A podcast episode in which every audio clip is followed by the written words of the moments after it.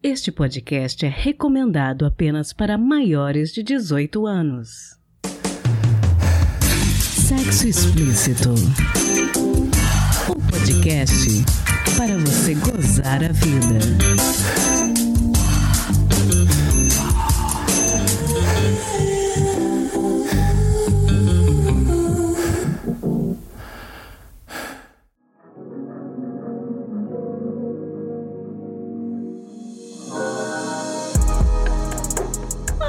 Olá, taradinhas! Tudo bem com vocês? Aqui quem fala é Priscila Armani e esse é o Sexo Explícito, podcast que acredita no potencial afrodisíaco de uma boa conversa. No episódio de hoje, a gente continua falando de fetiches e de BDSM em homenagem ao Dia Mundial do BDSM que foi ontem, 24 de julho. E também não podemos esquecer de uma data importante no próximo dia 31 de julho, o Dia do Orgasmo que você possa celebrar solteiro e feliz ou bem acompanhado. O importante é gozar a vida. Trouxemos novamente ao podcast o Lucas Ares, dessa vez para falar sobre como podemos inserir o BDSM na nossa rotina para apimentar a relação. Acho que os conselhos que ele vai dar vão surpreender vocês. Se você sabe pouco sobre BDSM, eu recomendo que antes de ouvir esse episódio aqui, você ouça os dois episódios anteriores que eu gravei com o Lucas, chamados Dominação e Submissão no BDSM de junho do ano passado e BDSM, tudo que você sempre quis saber. Eu publiquei em maio de 2019. Eu também quero lembrar a vocês que em novembro do ano passado eu fiz um episódio sobre pegging para a série Fetiches. O Lucas fala de pegging durante a entrevista dele, mas ele não explica o que é. Então vale a pena vocês procurarem também no nosso feed e no nosso site, se tiverem curiosidade de saberem mais sobre. Série Fetiches, pegging, tá lá no sexoexplicitopodcast.com.br também. E fiquem ligadinhos que em agosto e setembro realizaremos a nossa pesquisa bienal de satisfação com os ouvintes. Eu quero sugestões de temas e quero saber quais são os episódios e os convidados favoritos de vocês. Então fiquem atentos que a partir de agosto o nosso questionário estará no ar. Para mim é fundamental saber o que vocês, meus queridos ouvintes, pensam a respeito do podcast. Também queria pedir que vocês não ouçam esse episódio pelo aplicativo Verdinho, deem preferência por nos ouvir pela Aurelo, onde cada play vale dinheiro. E se você for nosso ouvinte pelo YouTube, agradeço imensamente se puder se inscrever e deixar o seu like. Hoje não teremos dicas, porque só nessa abertura eu já dei três dicas e o Lucas ainda vai dar outras muito bacanas. Então, bora pro episódio?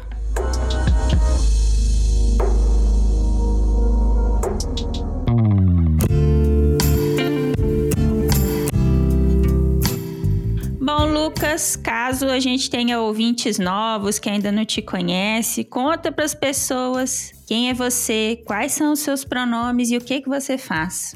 Obrigado pelo convite. Boa noite.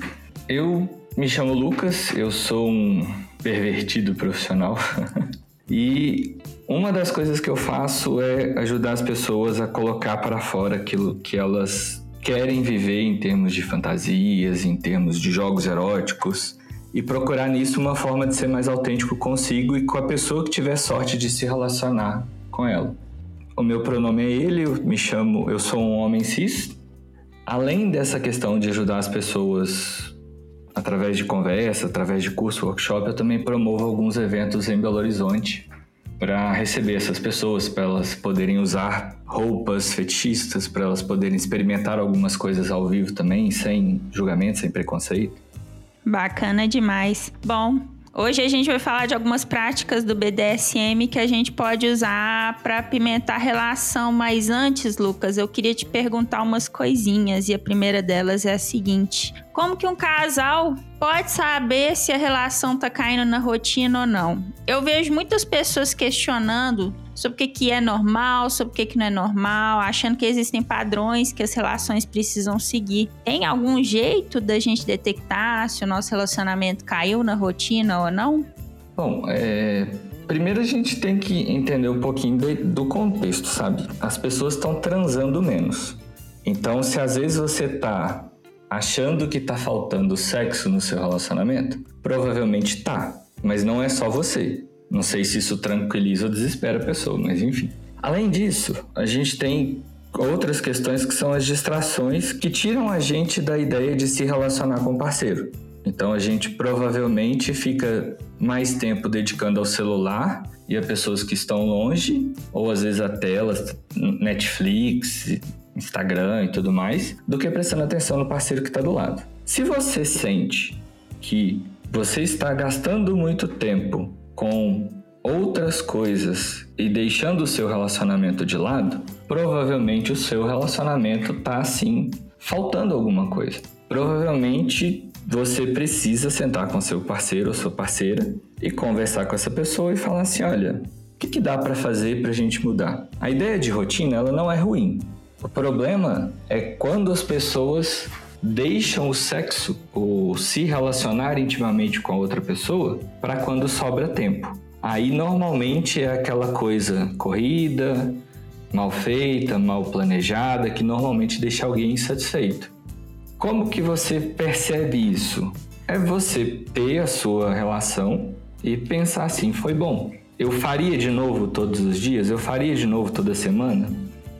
É algo que me deixa satisfeito. O dia seguinte eu vou trabalhar mais feliz, mais animado, mais animada, radiante. Eu acho que quando a gente tem uma experiência boa, ela normalmente nos deixa feliz por um tempo. E se o seu relacionamento não tem essas experiências que te deixam felizes por um tempo e que parecem uma obrigação, provavelmente o seu relacionamento tá numa rotina que ela é só para cumprir tabela, sabe? Algo só que você faz porque você acha que o outro quer isso. E aí normalmente não é bom não. Sobre a questão dos padrões, eu não sei, de verdade. Porque trabalhei muito tempo e ainda trabalho mostrando para as pessoas que existe uma forma de, diferente de se relacionar. Você pode abrir e mostrar um fetiche para um parceiro, para uma parceira, e descobrir junto com essa pessoa outras possibilidades além daquele fetiche. Você pode mostrar para a pessoa um lado que só ela vai ver, da mesma forma ela te mostrar um lado que só você vai ver, e vocês se conectarem de uma forma íntima que ela é ímpar, sabe? Que nunca vai ter outra igual. Só que isso passa por alguns julgamentos, e esse julgamento é que traz essa ideia do que é normal. Esse medo de ser rejeitado pelo outro. E eu acho que você tem que ter um pouco de medo, sim, porque às vezes você abre um fetiche para outra pessoa e ela não está preparada para aquilo ainda. Porque o que ela espera de você é algo que é tido como normal. E isso é interessante porque, assim, o normal é aquilo que vocês já fazem há mais tempo. Não é necessariamente o que a sociedade está te mostrando como normal. Então, se duas pessoas transam e têm penetração sempre, isso é normal. Se duas pessoas transam e não têm penetração, isso também é normal por causa do investimento emocional que a pessoa já teve. A dificuldade é mudar o curso disso quando isso somente não satisfaz. O problema é que a gente cria uma história na nossa cabeça com medo do julgamento do outro e não fala, não conversa, não ajusta o curso. O problema também é a gente superestimar o que a outra pessoa quer, porque o normal ele não é ruim. O ruim é faltar algo que é importante pra gente. Interessante essa perspectiva sua. Hum, e falando um pouquinho dentro disso que a gente está conversando, se você percebe unilateralmente, né, que a relação caiu na rotina, como que você aborda isso com a sua parceria? Então, aí é que tá. Vamos, vamos colocar um, um vou usar uma metáfora aqui até para ficar uma coisa bem, bem palpável. Todo relacionamento ele é um barco. À medida que o seu relacionamento aumenta em termos de duração, ou seja, quanto mais tempo você está junto com alguém, maior é esse barco. Então, numa metáforazinha, se você está ali há um mês, dois, três com a pessoa, você tem um barquinho pequenininho. Se você já tem anos com a outra pessoa, já é um barco gigante, um Titaniczão, um cruzeiro, um barco grande. E quanto mais tempo e proporcionalmente maior o barco, mais difícil é de ajustar o curso. Se você tem pouco tempo, você consegue manobrar e dar uma virada para outra direção. Por exemplo, você nunca teve um fetiche com a outra pessoa e de repente você quer, por exemplo, a inversão ou pegging. Ou você nunca teve um fetiche com a pessoa e você quer ser amarrado ou amarrado numa brincadeira.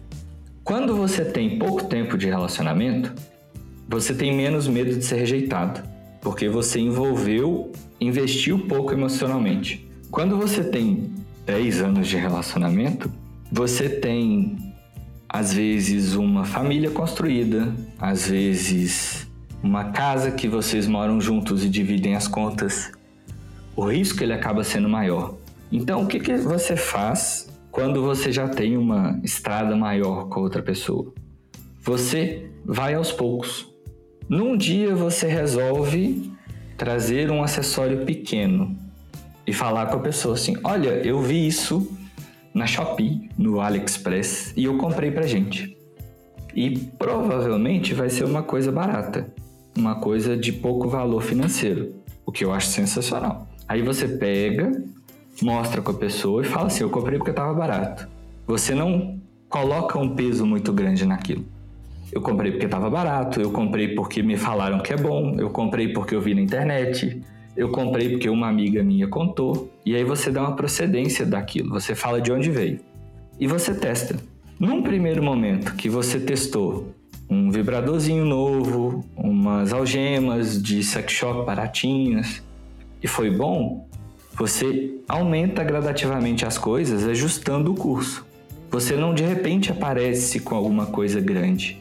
Porque isso é assustar outra pessoa, isso é aumentar o risco de rejeição, isso é aumentar a sua ansiedade para aquela experiência, para aquela brincadeira. Você começa pequeno, ajusta o curso, conversa com a pessoa, não fala que é importante para você, mas coloca isso como uma coisa terceira, apareceu aleatoriamente. Quando você coloca isso como sendo, ah, eu vi na internet, a outra pessoa não se assusta. Agora, se você coloca assim, eu quero muito fazer isso. Eu vi isso no Pornhub, eu tenho horas e horas e horas de ideias de fantasia, a outra pessoa se sente pressionada. E normalmente, tesão tem uma certa aversão à pressão, sabe? Quanto mais pressão você coloca para o sexo acontecer, para a experiência acontecer, mais difícil é dela ser prazerosa. Tem muita relação com a expectativa da outra pessoa, né? Exatamente. A expectativa, ela, assim, às vezes você está com a expectativa baixa e por você estar com a expectativa baixa, a experiência é incrível. Mas como às vezes a expectativa é grande, porque é algo importante para você, porque é algo que você já leu num livro, já construiu a cena na sua cabeça, viu num filme, quer repetir, às vezes comprou uma roupa que custa dois mil reais, uma roupa de látex, só para usar para outra pessoa, ou usar com a outra pessoa, isso traz uma, um peso muito grande, sabe? Então é algo que tem que se tomar cuidado quando você quer trazer outra pessoa para junto do seu fetiche. Porque o fetiche que você tem com a outra pessoa é uma forma de se conectar com ela e uma forma de trazer ela para mais próximo de você. Não é algo que você faria para prejudicar outra pessoa. Então, teoricamente, é só você saber como conversar para mostrar para outra pessoa algo que seja atraente para ela também. Bom, de certa forma, você já introduziu alguns brinquedos na conversa, né? E aí eu queria te perguntar: existem algumas práticas do BDSM que você acha que são mais simples da gente introduzir na relação para um casal baunilha que não é familiarizado com BDSM? Assim, é, só para explicar o termo, né? Baunilha é aquela pessoa que não quer praticar BDSM ou não sabe o que é BDSM. E BDSM é bondage, disciplina, dominação, submissão, sadismo, masoquismo. É um jogo erótico. Agora, quanto aos acessórios. Eu acredito que depende da outra pessoa. Depende muito, na verdade. Porque se você tem uma pessoa mais fechada, é importante que seja um acessório que não represente perigo a ela. Então, se você quer brincar com alguém que é um pouco mais fechado, você começa com uma venda para gerar um pouquinho de ansiedade, para gerar uma coisa do tipo assim, foco nas sensações e não no visual. E você realmente se esforça para tocar bastante a outra pessoa e fazer ela se sentir parte do jogo. Se for uma pessoa um pouco mais aberta, eu recomendo um vibrador. Porque o, o vibrador, ele serve como uma intenção clara de dar prazer para outra pessoa.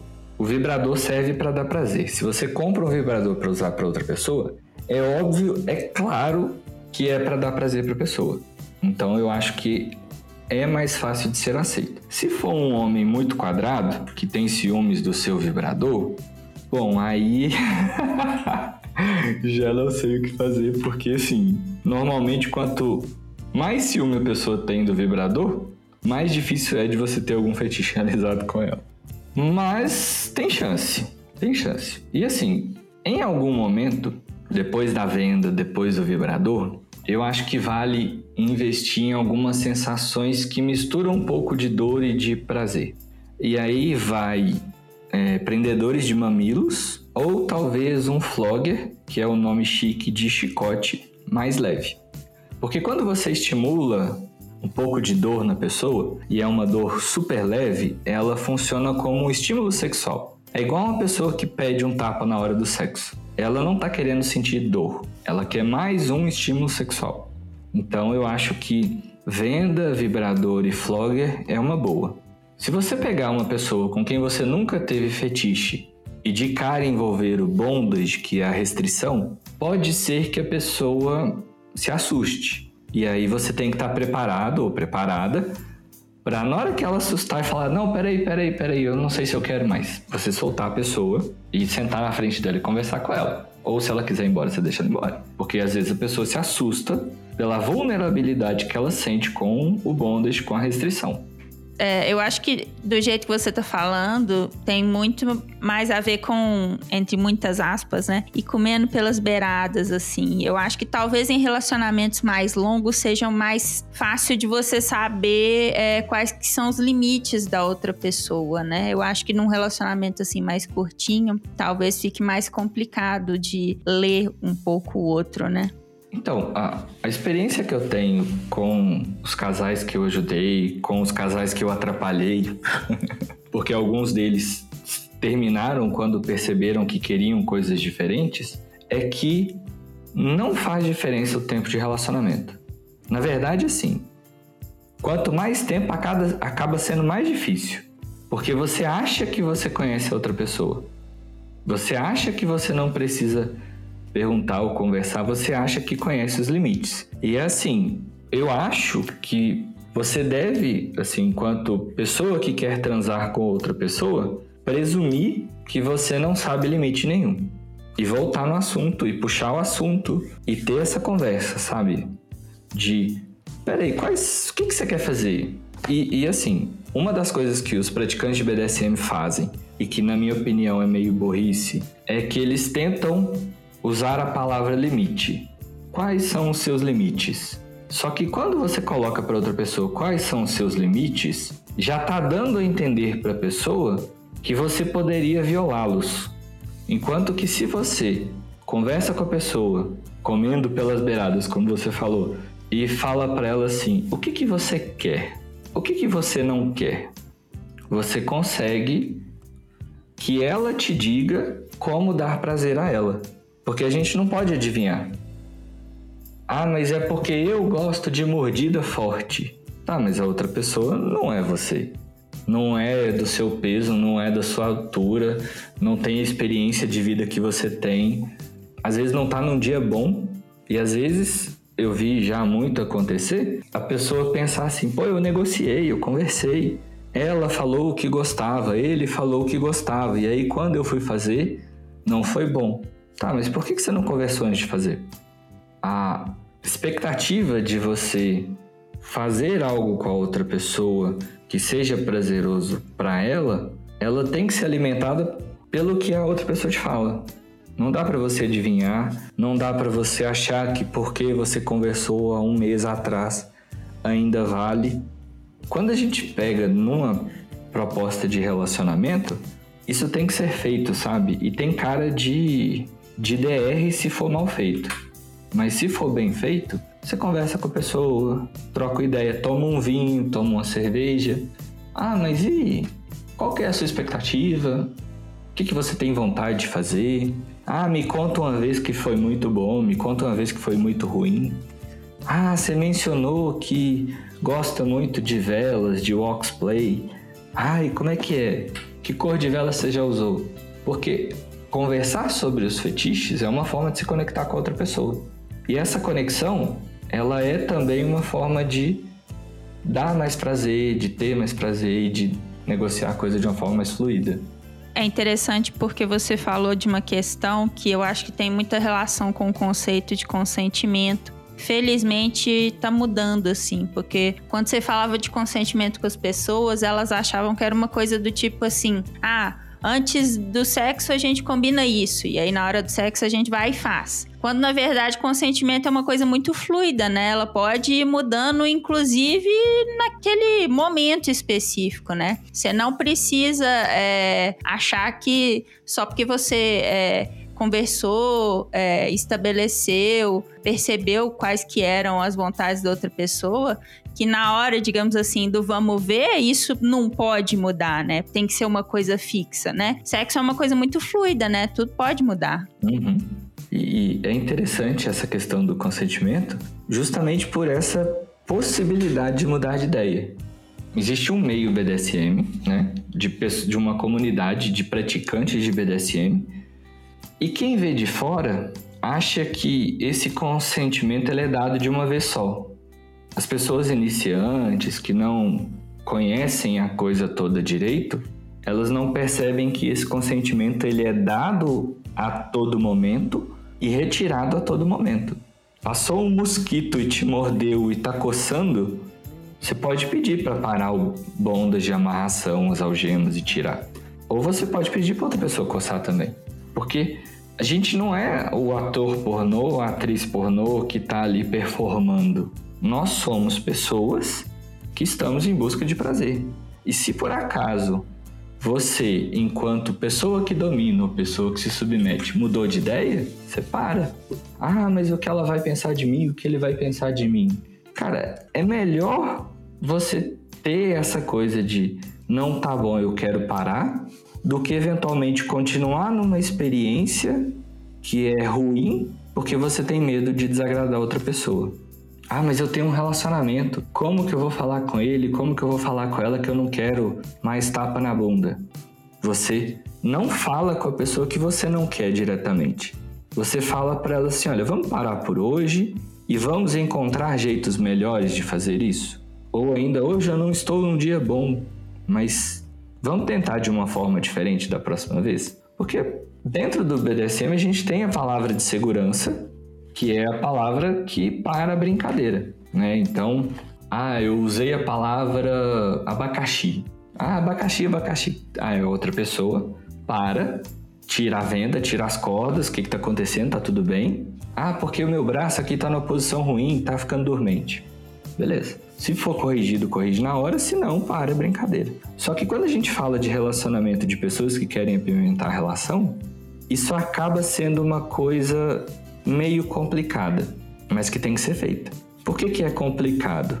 Porque se uma pessoa fica assim, tá gostoso, tá gostoso, tá gostoso, o que, que você tá sentindo? Tá tudo bem? A outra pessoa se incomoda. Então, o que, que eu acho que deve ser feito? Ó, oh, nós vamos testar algo que tá um pouco diferente do que a gente está acostumado, e aí qualquer coisa você me avisa.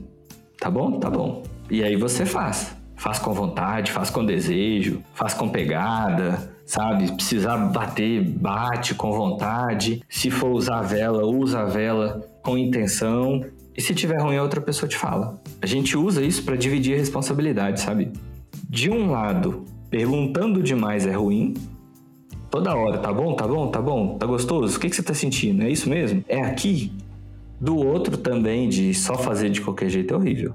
Então você divide a responsabilidade com a pessoa e fala para ela assim: olha, tiver bom você me avisa, você geme gostoso, se tiver ruim, você levanta a mão, me avisa também pra gente mudar. E nisso você equilibra. Essas são ótimas dicas.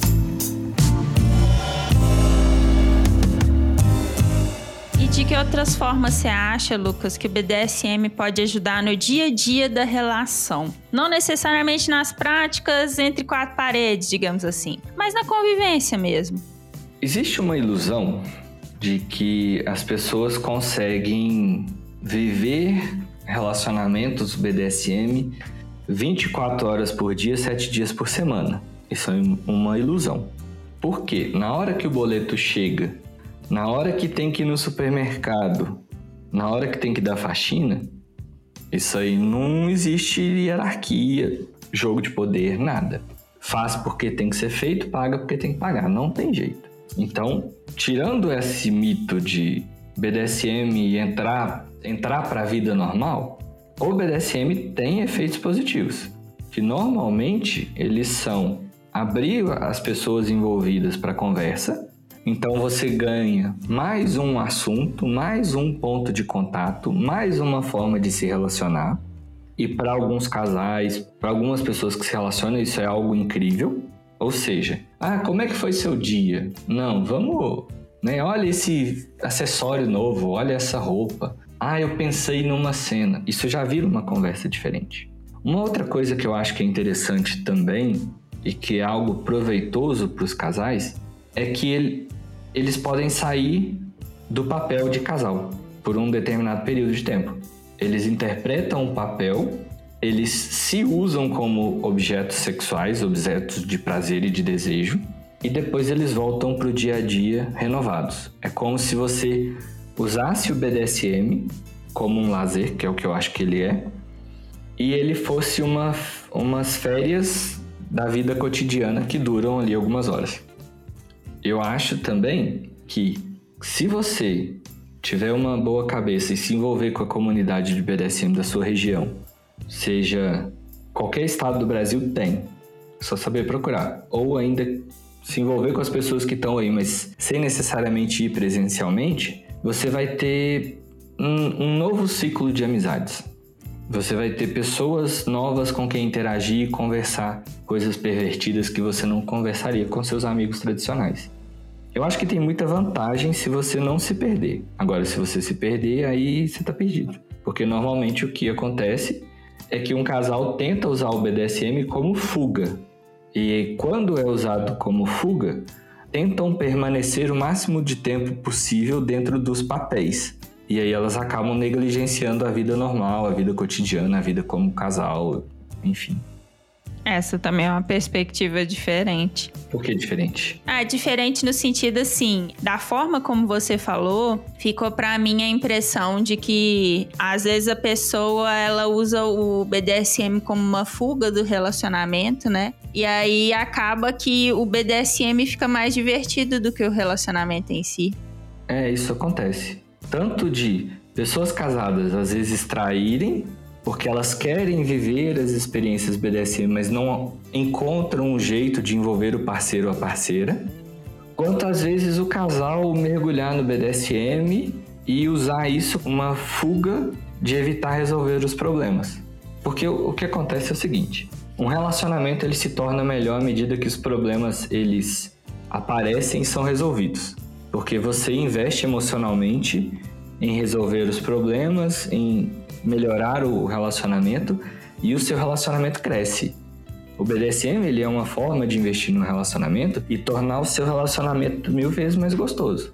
Teve um casal que veio para um workshop que eu dei aqui em Belo Horizonte, que o que aconteceu foi o seguinte: o cara tava doido querendo viver experiências BDSM, ser dominado, inversão, queria o bondage, queria as roupas de borracha e a mulher dele travada porque ela tinha as questões dela e não entendia direito como o fetiche do marido funcionava.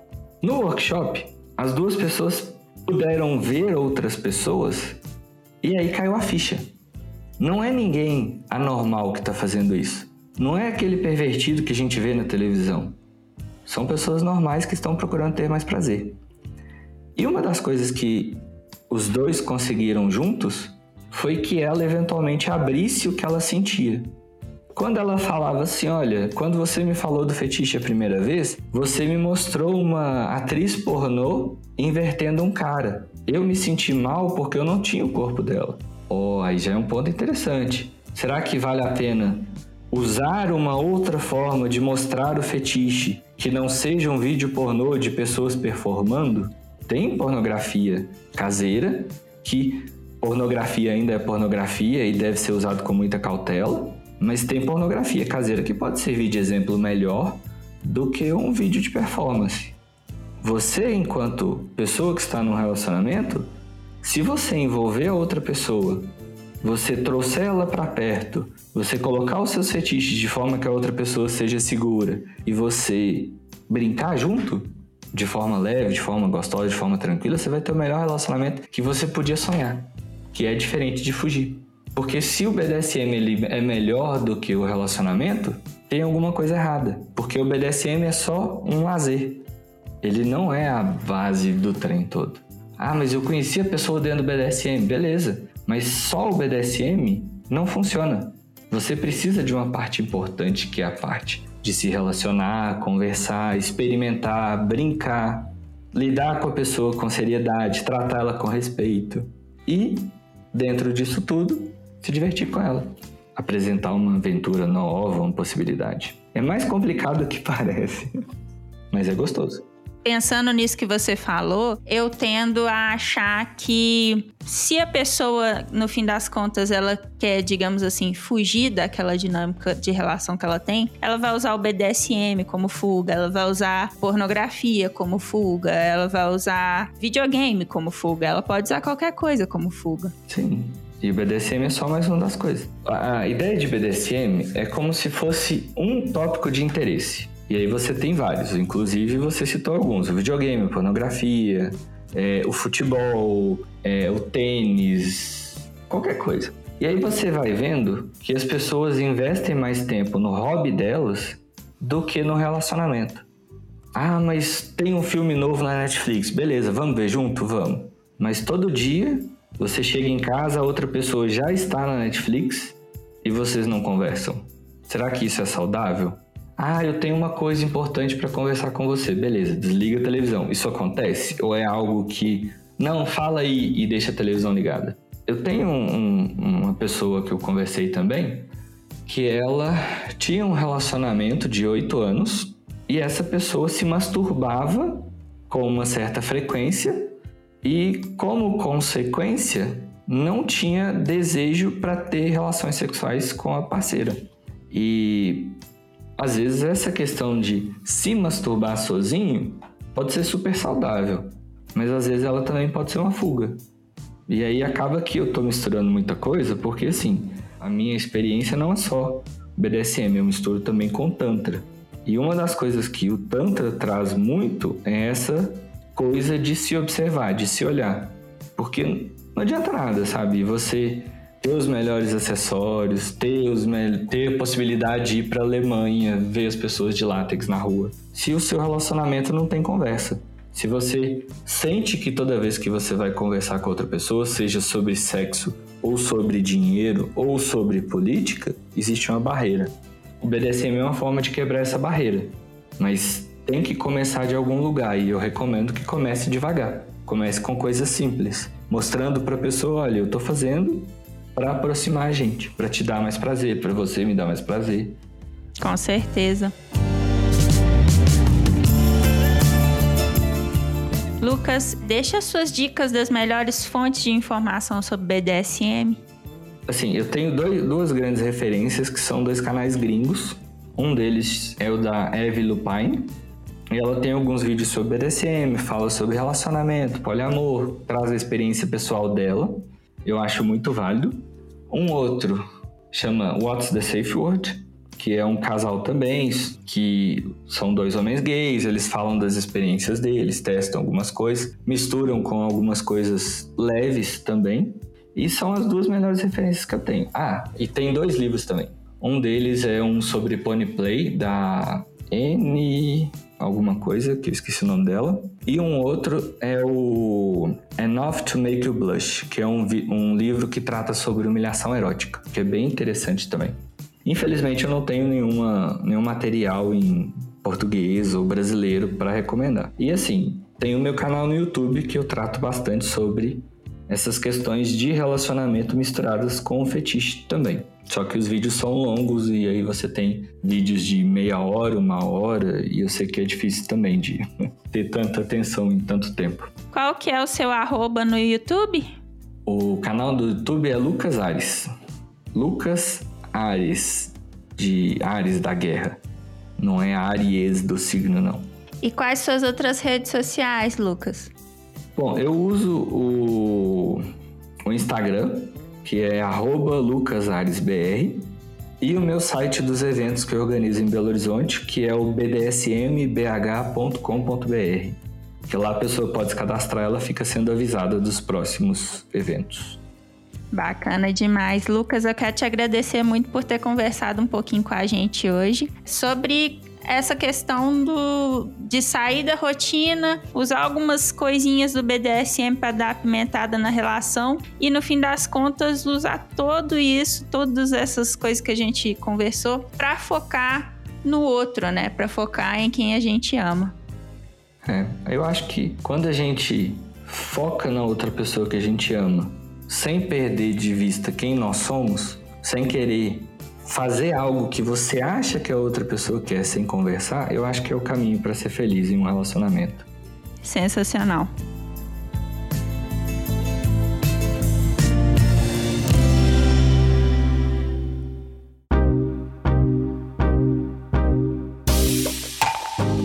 E Este foi mais um episódio do podcast Sexo Explícito. Foi bom para você? Lembrando que todas as informações sobre esse e os demais episódios estão em sexoexplicitopodcast.com.br. Nosso site é o melhor lugar para você ouvir o nosso podcast. Pedimos a você que, se possível, não ouça o Sexo Explícito pelo aplicativo Verdinho, de preferência por nos ouvir pela Orelo, onde cada play vale dinheiro. Este programa foi editado pela Voz Ativa Produções, produtora de audiovisual independente de protagonismo preto, feminino e LGBTQIA+. Conheça mais no Instagram, arroba VozAtivaProd. Quer ser meu contribuinte? Você tem pelo menos duas opções pelo nosso apoia-se em apoia.se barra sexo explícito podcast e pelo Pix do podcast, que é também o nosso e-mail de contato, sexoexplicitopodcast.gmail.com. Este episódio não seria possível sem os meus contribuintes do mês de junho: André Santos, Beatriz Drica Banelas, Edgar Egawa, Leonardo Barbosa, Magno Leno e Rogério Oliveira. Obrigada demais por apoiarem Mulheres Podcasters. Estamos no Instagram no arroba Sexo Explícito Podcast, além da Aurelo. Você também pode me ouvir em qualquer agregador de podcast de sua preferência, além de Deezer, iTunes, Google Podcast e também no YouTube. E aí, o que, que você está esperando? Bora gozar a vida? Beijo!